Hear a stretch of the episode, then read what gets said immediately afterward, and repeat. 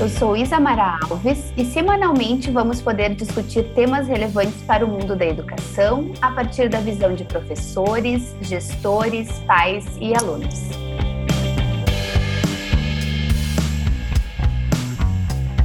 A convidada desta semana é Maria Tereza Della Torre Aranda. A Terry é mestre em Teaching English as a Second Language, TESOL, ensino de inglês como segunda língua pela School of International Training, Vermont, Estados Unidos.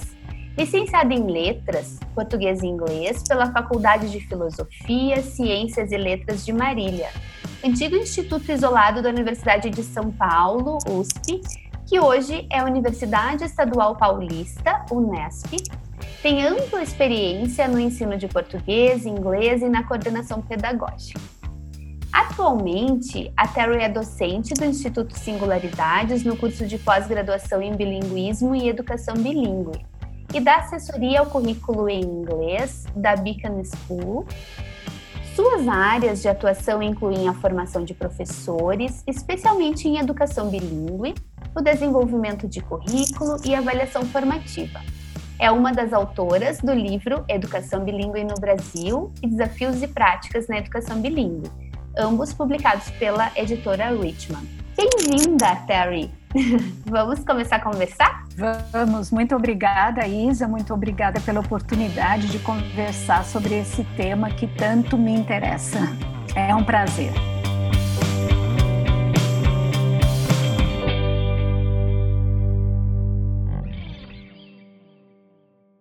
Então vamos lá. Eu gostaria de começar te perguntando sobre como construir esse currículo bilíngue integrado? Como é que as várias disciplinas podem se unir para realizar esse planejamento integrado e colocar em prática um currículo bilíngue integrado?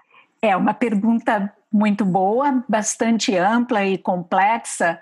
É, o, que, o que eu tenho uh, experimentado na minha, na, na minha prática e visto em diferentes escolas é que realmente há que haver um momento de planejamento colaborativo em que as diferentes disciplinas que ensinam nessa língua adicional e em português tenham a oportunidade de sentar para construir colaborativamente esse currículo, né? que, que as concepções de língua, as concepções de avaliação, as concepções de educação dialoguem de uma maneira significativa, porque o aluno bilíngue é um só.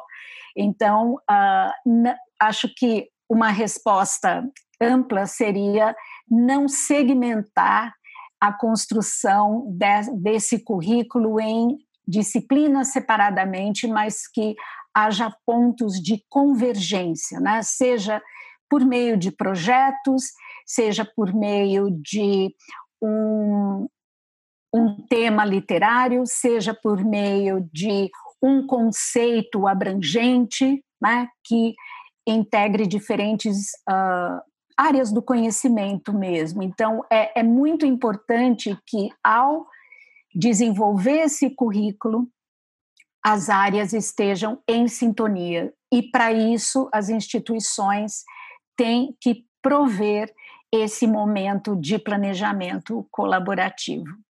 Muito bom.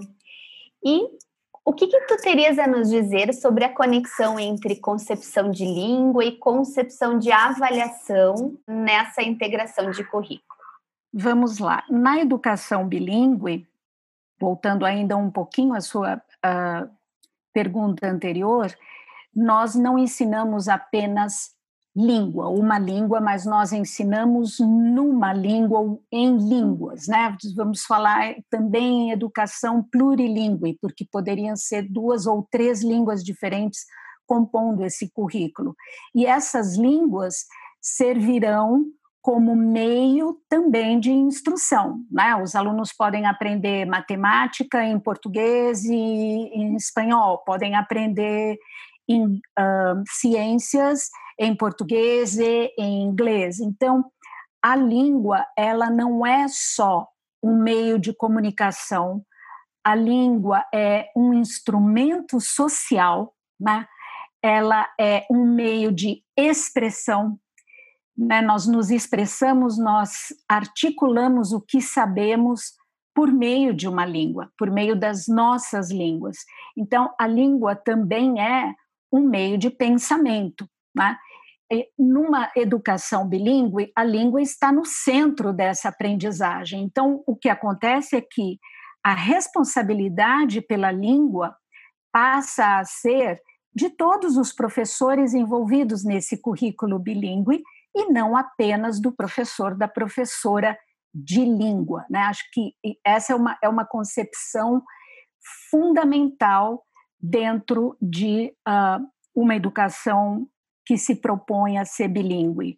Ah, e, nesse sentido, a concepção de avaliação tem que estar muito alinhada com essa concepção de língua, no sentido de que, se eu acredito que eu vou construir repertórios que o aluno vai aprender por meio dessa língua e também sobre essa língua e essa língua, há que haver uma convergência de práticas avaliativas que sejam significativas para a formação desse indivíduo, para a formação educacional, para a formação linguística, para a formação acadêmica.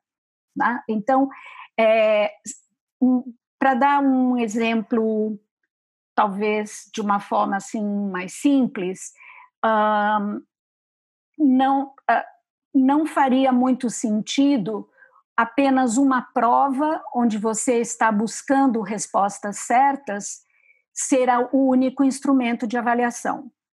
Há, claro, um momento para avaliação somativa, um momento em que você queira uh, constatar algum conhecimento, algum conceito, mas não pode ser a única maneira de avaliar. Então, eu acredito na avaliação formativa, acredito na avaliação para a aprendizagem, como aliada da aprendizagem e na aprendizagem. Né? Então, que ela seja processual.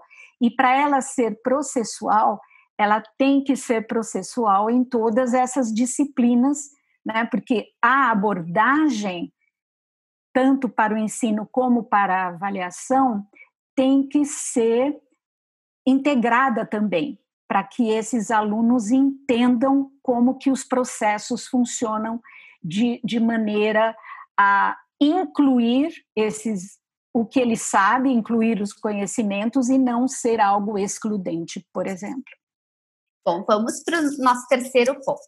Então, quando a gente pensa em avaliação, né, a, o contraponto quando a gente olha para o aluno é pensar que feedback ele recebe, né? Então, eu gostaria de te ouvir um pouquinho mais, já li várias das tuas falas sobre isso, das tuas escritas sobre isso, né?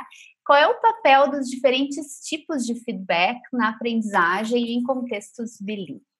Vamos lá, feedback é uma área que me interessa há muitos anos, desde você mencionou aí o meu mestrado e a minha dissertação de mestrado foi justamente sobre feedback dado à escrita.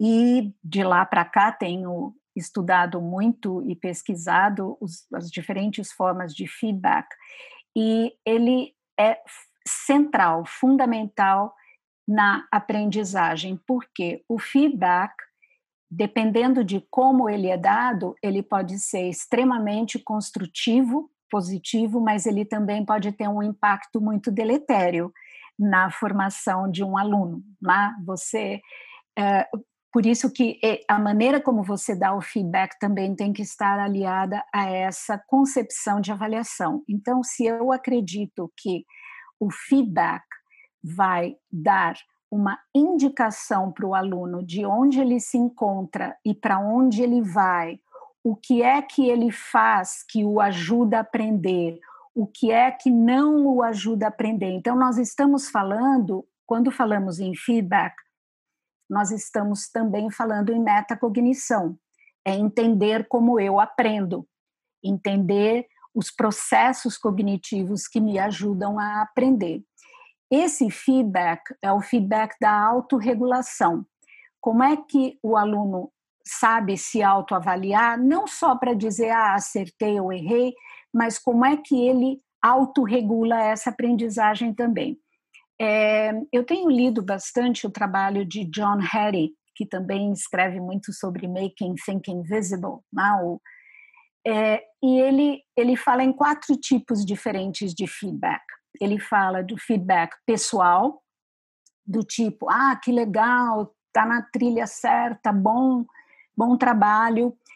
Ele fala do feedback sobre a tarefa, né? Então você propõe uma determinada tarefa, o aluno tem uma consigna e aí você é, dá o feedback a partir daquela consigna se ele está realizando, desempenhando a tarefa ou não.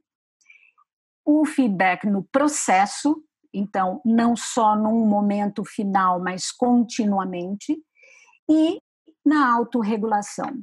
Segundo as pesquisas de Harry, e são muito extensas, um, os dois tipos que melhor influenciam a aprendizagem, né, com resultados mais positivos, são o feedback ao processo e a autorregulação. Justamente porque ao trabalhar a autorregulação, você desenvolve também uma autonomia de aprender no aluno, né, um entendimento de como é que ele que ele aprende. E a menos eficaz seria a pessoal, e é o que a gente ainda muito vê. Né? Não, não estou dizendo que você não vá dizer para os seus alunos: olha, legal, o trabalho está bom, vamos seguir, mas só isso não dá indicação pedagógica ou acadêmica para que o aluno saiba o porquê aquilo está de acordo ou não. Né? Então, acho muito importante que esse, a maneira como se dá esse feedback seja também um ponto de reflexão para as equipes. O que qual é, qual é uma questão que me parece muito importante nesse sentido? Dar feedback adequado exige formação, exige muito tempo também, demanda muito tempo, né, Isa? Nesses dias de ensino remoto, é uma das grandes, uh, ou um dos grandes desafios dos professores, né? Você dar esse feedback para os teus alunos online. Existem, claro, instrumentos, uh, recursos tecnológicos que te permitem gravar esse feedback, fazer por escrito, dependendo de como os documentos são compartilhados, mas eu acredito que há, há de haver um consenso entre as equipes de como esse feedback é oferecido. Um exemplo, a criação de rubricas para que servem essas rubricas? Elas são norteadoras da aprendizagem também para o aluno. Né? Então, ele pode, seguindo rubricas, se autoavaliar ou fazer uma avaliação entre pares e depois vem a avaliação do professor. É, uma estratégia que também tem revelado bons uh, resultados é construir com os alunos essas rubricas.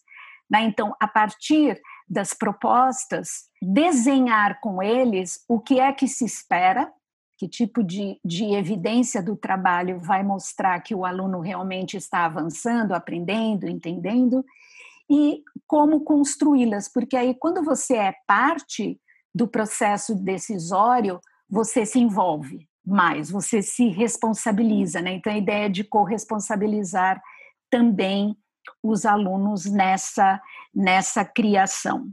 Terry, eu achei super interessante essas categorias né, de feedback, o pessoal, sobre a tarefa, no processo e na autorregulação. Sem olhar, assim, sem ler a teoria, fico, fiquei um pouco na dúvida assim, entre o pessoal e o da autorregulação, que aí a gente tem um como o ponto alto da autorregulação e o do processo, e o pessoal como o menos, né? Uh, significativo. Poderia falar um pouquinho mais, assim, de talvez dando alguns exemplos desse feedback na autorregulação, em contraposição a esse que tu comentas que é o mais utilizado e que é o menos efetivo, né, de acordo com o autor. Ótima pergunta, obrigada, Isa. Vou, vou tentar esclarecer por meio de alguns exemplos. Quando você fala, quando esse autor, né, o John Harry, fala do pessoal, ele está se referindo a comentários do tipo motivacionais ou não, se eles forem negativos, né? Então, comentários do tipo, ah, great job, ah, que bom, você cumpriu o prazo. Claro, é importante ele saber que cumpriu o prazo, mas aquilo que ele fez, qual é a qualidade do trabalho feito? Quando você diz, ah, você sempre entrega o trabalho atrasado, é um comentário pessoal. Se você diz, olha, eu tenho notado né, que você tem entregado o trabalho com alguns atrasos, eu gostaria de saber o que está acontecendo e como a gente pode modificar isso. Aí você está tentando entender o que está acontecendo e você também está ajudando o aluno a pensar. Quer dizer, ele atrasa porque ele não consegue, tem dificuldade com a tarefa e aí tem que haver uma intervenção do professor, ou é porque ele não se importa com o trabalho, deixa para a última hora, acaba atrasando. Quais são as causas? Né? Então, é, tentando agora conectar com a autorregulação, a autorregulação seria algo do tipo: você dá duas propostas para os alunos, uma que é mais mão na massa, ele tem que criar algo, e outra que tem a ver com uma leitura mais extensa ou mais acadêmica. O aluno vai comparar em qual das duas ele conseguiu aprender melhor ou mais claramente, porque aí ele vai entender os processos que o ajudam a aprender. Então, a autorregulação está diretamente imbricada na aprendizagem. O pessoal estaria mais conectado à atitude, e não estou dizendo com isso que não seja importante, é importante investigar. Alguns autores, por exemplo, alguns pesquisadores, são completamente contra atribuir uma nota à atitude, porque você está avaliando o indivíduo, mas não o trabalho que ele produz, e você está, nesse sentido, mascarando, entre aspas, a real aprendizagem. Também não, não quero dizer com isso, e eles também não querem dizer, que não seja importante olhar para a atitude que o aluno tem em relação ao conhecimento, em relação à aprendizagem. Isso tem que ser trabalhado, sem dúvida nenhuma, é importantíssimo. Né? Nós temos visto a importância do socioemocional né, na educação estes dias, mas isso não deveria ser não, não deveria ser transformado em uma nota, né? Existem existem indicadores para cada um deles existem indicadores para a aprendizagem. Então, que a gente tenha clareza de quais indicadores estão realmente nos dizendo o quê, sobre o que o aluno é capaz de fazer naquelas línguas, naquelas disciplinas. Quando a gente olha para essa integração entre áreas, que é o, o que a gente precisa num currículo bilíngue integrado, Uh, como tu vês a questão do erro na avaliação? Hum, olha, isso dá vários livros, né, Isa? É, tem um, um, um, autor, um pesquisador espanhol, que escreve muito sobre, sobre o erro, é Saturnino de la Torre. Não somos parentes, embora tenhamos o mesmo sobrenome. É professor da Universidade de Barcelona. E ele, ele faz duas distinções faz uma distinção que me parece é, muito é, apropriada, que é se você adota uma pedagogia do êxito, você só olha para aquilo que está sempre correto e você olha para a aprendizagem como se ela fosse linear. Né? Então, só pode acertar. Quando você olha para, para a pedagogia do erro, segundo o Saturnino, você está olhando para por que, que esse erro acontece, o que, que ele significa, como que ele pode ser modificado. Então, eu trago, é, é, é uma teoria extremamente profunda, estou aqui só tocando no assunto para quem tiver interesse em ler mais a respeito, porque realmente é muito bom. Ele coloca na pedagogia do erro, então, a não linearidade do aprender, que é como a gente sabe, ele é cheio de caminhos de vai e volta, né? Ida e volta. Um, e justamente examinando esses processos. Eu errei porque eu não sei, eu errei porque eu não prestei atenção. Eu prefiro usar o termo hipótese. Eu acho que em educação bilíngue, quando nós estamos aprendendo em uma outra língua, nós vamos também testando hipóteses, e na nossa também. Né? Então, você, você pode cometer o que seria, entre aspas, um erro em relação a um determinado padrão, mas você pode, pode ser um erro extremamente bom, porque te indica que você está experimentando diferentes formas de se expressar. Então, não, uh, por isso que o feedback é tão importante. A correção, só dizer se está certo ou errado, tem um ponto final. E como o processo de aprender uma outra língua e numa outra língua é, é, é, é contínuo, nós temos que olhar para essas hipóteses. De onde será que o aluno está vindo? Né? Para onde que ele vai? E aí eu prefiro falar em repertório linguístico, né? acho que volta na, naquela concepção de língua, que não é apenas olhar para um sistema de sons, um sistema morfológico, mas algo muito maior do que isso, né? porque é um instrumento de interação social muito complexo, com diferentes níveis. Né? Então, eu posso pensar em em diferentes registros da fala, eu posso pensar no que é apropriado num contexto e no outro não, e nas diferentes linguagens das diferentes disciplinas. A linguagem de um relatório científico é muito diferente de uma linguagem de uma narrativa criativa ou de um poema. Né? Então, veja, é extremamente complexo, né? porque se eu estiver olhando para a literatura, se eu estiver discutindo literatura, eu tenho um tipo de linguagem, mas se eu estiver discutindo conceitos matemáticos, é outro tipo de linguagem. E esse é um grande desafio na formação do docente bilíngue, né? porque você tem que conhecer também a linguagem da sua área. Né? Como é que eu escrevo na minha área? E é, é por isso que eu, refer, eu me referi lá no início a uh, ao fato de que o, o, o docente de educação bilíngue, todos os que compõem a equipe bilíngue, são responsáveis também pela língua. Não é só do professor de português ou da língua adicional. Um dos desafios que as escolas têm, escolas bilíngues têm enfrentado, as bilíngues e as internacionais, é uh, como lidar com essa integração dos alunos novos, quando a gente pensa nessa habilidade do aluno de lidar com diferentes línguas, né? Então, aquele aluno que não, não era da escola, né? Como, como lidar com essa questão da avaliação, que feedback ele deve receber ao longo do processo?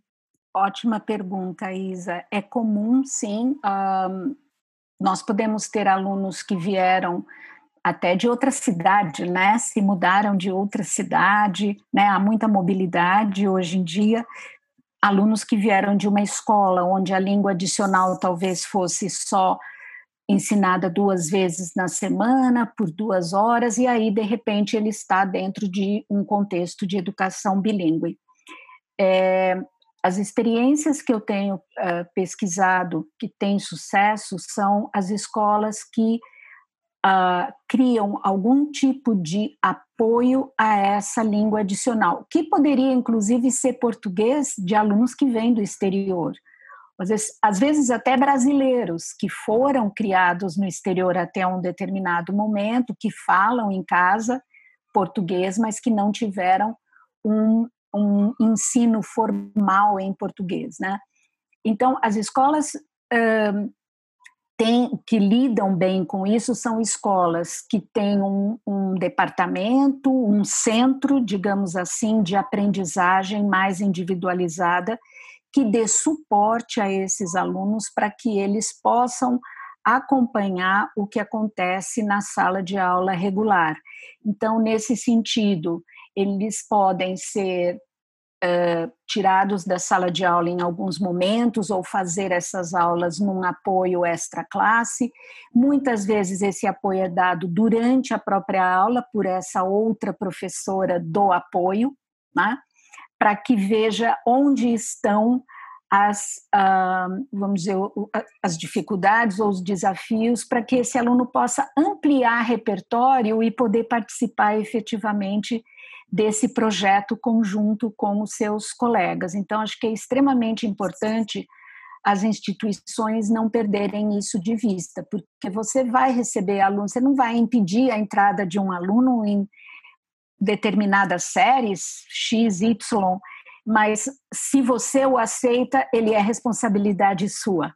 Tá? Todos os alunos são nossa responsabilidade. Como é que nós o acolhemos e lhe, lhe damos o suporte para que ele possa acompanhar essas aulas?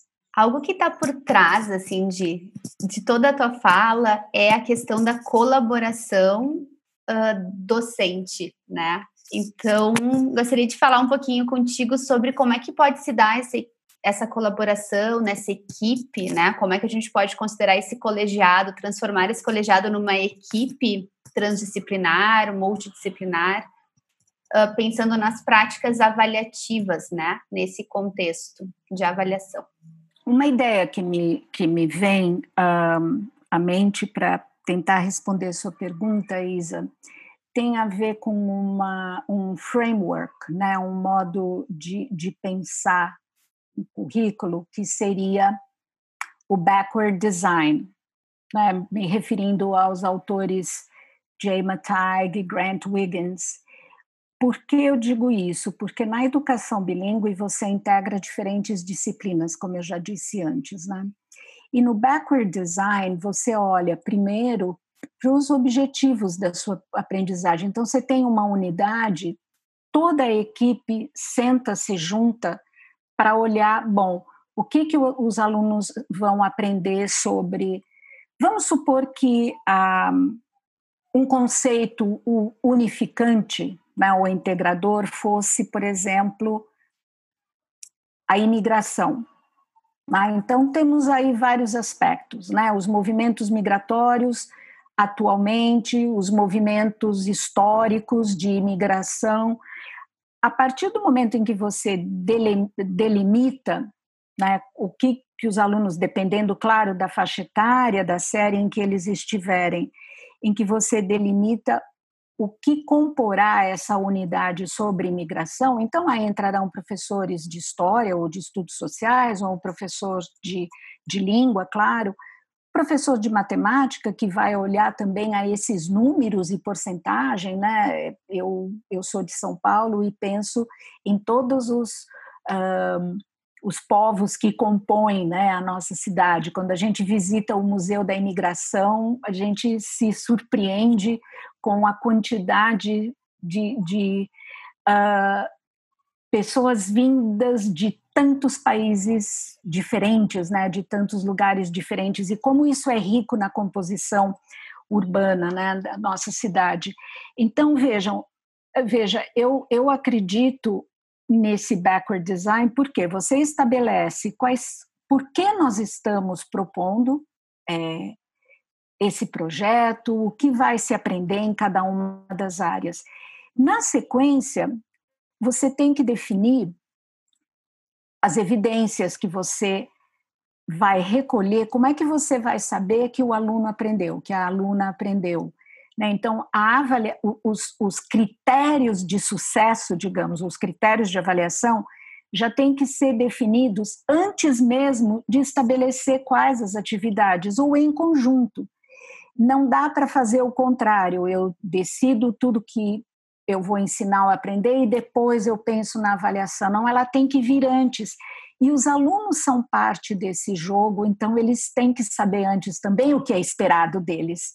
Então, a partir do momento em que eles sabem o que é esperado deles, eles também podem se, se envolver de uma maneira mais corresponsável. E eu acredito que uma unidade desse tipo, né, pensando nos termos de backward design, que integre as diferentes áreas, elas me parecem um pouco também como um estudo do meio, né? Quando você leva, por exemplo, os alunos a um museu ou então a conhecer uma determinada área, uh, vamos supor que você leve os alunos para a costa. Eles vão investigar os biomas, eles vão ver como é que é a arquitetura das cidades próximas, eles vão investigar a pesca, né, se está na costa, qual é a importância da pesca naquele, naquela região. É, são vários os professores que acompanham um grupo a um estudo do meio, não é? Então, isso é integrado. Eu acho que a gente podia trazer o espírito do estudo do meio para dentro da nossa escola, para que isso acontecesse sempre, e não cada um isolado na sua sala. É evidente que há especificidades de cada disciplina, e elas têm que ser estudadas e aprofundadas, mas que a avaliação faça parte desse uh, componente holístico, né, maior que mostre os diferentes ângulos, que, que todos olhem para o aluno, para a aluna, dessa maneira assim holística. Muito bom, muito legal. Muito obrigada por todas essas ideias e inspirações, referências. Acho que está sendo muito produtivo. Terry, a gente está se encaminhando em função do tempo, né, para o final. Então eu gostaria de te perguntar qual, como tu definirias educação? Como tu defines como, né? Esse é teu objeto de trabalho, objeto de essa causa, né? Educação. Como é uma definição para ti? Olha, é difícil definir, né? Mas eu posso falar sobre o que eu entendo sobre educação. Olha, a palavra educação tem ação, né? Dentro dela, e eu acho que a educação é um processo transformador, tem que ser transformador, que leve para uma ação, ação pessoal e ação coletiva, né? que eu tenha é, nesse processo que a educação seja inspiradora também e que ela possa tirar aquilo que está dentro de cada aluno da melhor forma, que eles descubram o que os move, o que, que eles querem aprender, que a educação seja uh, uma forma de conscientizá-los de quem eles são né, nesse mundo, na comunidade deles, o que, que eles querem fazer com a própria vida, mas que também impacta a vida toda toda do outro e dos outros, né, em, em volta deles, né? Então, eu, eu acredito numa numa educação que seja que seja realmente transformadora, mas que que, lhe, que traga oportunidades para conduzi-los para diferentes caminhos e que aí eles possam fazer as suas escolhas, né? Acho que acho que é um pouco isso. Joia. E para encerrar, tu terias algum livro, filme para nos indicar? O que, que tu tens lido ou assistido? Olha, é difícil um só, né? A gente estava falando aqui em educação bilíngue, uh, falei em literatura. Uma autora de quem eu gosto muito e gosto muito da poesia dela é Maya Angelou, né, uma, uma ativista uh, norte-americana, professora universitária, escritora, uma mulher incrível. E recentemente, numa das escolas que eu atendo, os alunos fizeram um trabalho muito bonito sobre a poesia dela. Então, tem esse lado aí que vai também para o lado pedagógico. Eu, eu acabei de ler recentemente o, o livro O Dia em que a Poesia Derrotou um Ditador, do autor chileno Antônio Scarmeta, é, que é um livro que eu recomendo. E filme, Olha, eu assisti um documentário final de semana passada no, no Netflix que achei por acaso e gostei muito porque eu amo o autor. Acabei indo reler alguns, uma parte de um dos livros que eu mais gosto dele. É o documentário Gabo, sobre Gabriel Garcia Marques. Tem depoimentos dele, depoimentos dos amigos dele, de família, de outros críticos. E eu fiquei, fiquei tão feliz de, de ver esse documentário que acabei relendo partes do Amor nos Tempos do Cólera, que é o meu livro preferido dele. Ficam aí essas dicas. Nossa, muito bom. Anotei aqui também nota de todas para eu ir atrás. Harry, foi ótima a nossa conversa. Quero te agradecer imensamente. Foi uma meia horinha, um pouquinho mais, muito produtiva. Com certeza a gente vai conseguir aproveitar muito, né? Vai circular bastante entre as escolas. Então, esse é mais um pouquinho da Terry que a gente tem aí nas redes. Eu quero te agradecer mesmo pela generosidade dessa conversa, dessa colaboração, esse compartilhamento de experiência. Eu é que agradeço, Isa, pela oportunidade de falar um pouco sobre a minha experiência, de algo que para mim é tão importante, valioso. Eu, eu adoro o que eu faço e eu andei muito por esse mundo por conta da minha profissão, do meu trabalho como professora. Então eu só tenho a te agradecer, é um prazer compartilhar sempre que eu puder. Obrigada. O Edu Voices é uma produção do Instituto para Inovação em Educação da Unicinos. Este e outros episódios você encontra no Spotify, Apple Podcasts ou no seu agregador preferido. A produção sonora é de Gabriel Tassinari. Eu sou Isamara Alves e nos vemos em breve.